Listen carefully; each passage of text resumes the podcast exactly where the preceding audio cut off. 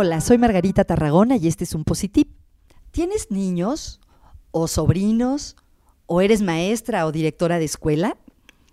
Lo que hoy te voy a contar seguramente no te va a parecer muy novedoso, pero los datos al respecto a mí se me hacen muy interesantes. Resulta que, a lo mejor todos sabemos, que los niños necesitan moverse, necesitan moverse mucho durante el día. En una investigación que se hizo en Suecia, se dividió a cientos de niños en dos grupos. Uno de los grupos tenía dos horas extras a la semana de actividad física, clases de deportes o jugar libremente, mientras que el otro grupo solo tenía una hora a la semana de educación física, como era lo normal en sus escuelas.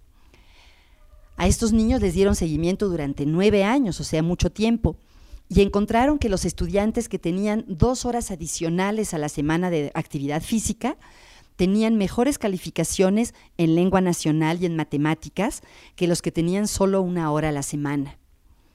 Otras investigaciones hechas en Estados Unidos son muy interesantes porque introdujeron más clases de educación física porque estaban preocupados por un problema de obesidad entre los niños y la idea es que la educación física iba a reducir el peso promedio de los niños de las escuelas.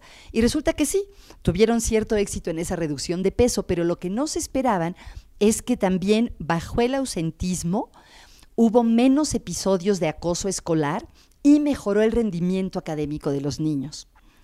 Eso realmente se me hace increíble, ¿no? Así que ya saben, si trabajan con niños o con sus propios niños, hagan todo lo posible porque se muevan, se muevan, se muevan y estén al aire libre jugando lo más que se pueda. Espero que este tip aumente un poquito tu bienestar.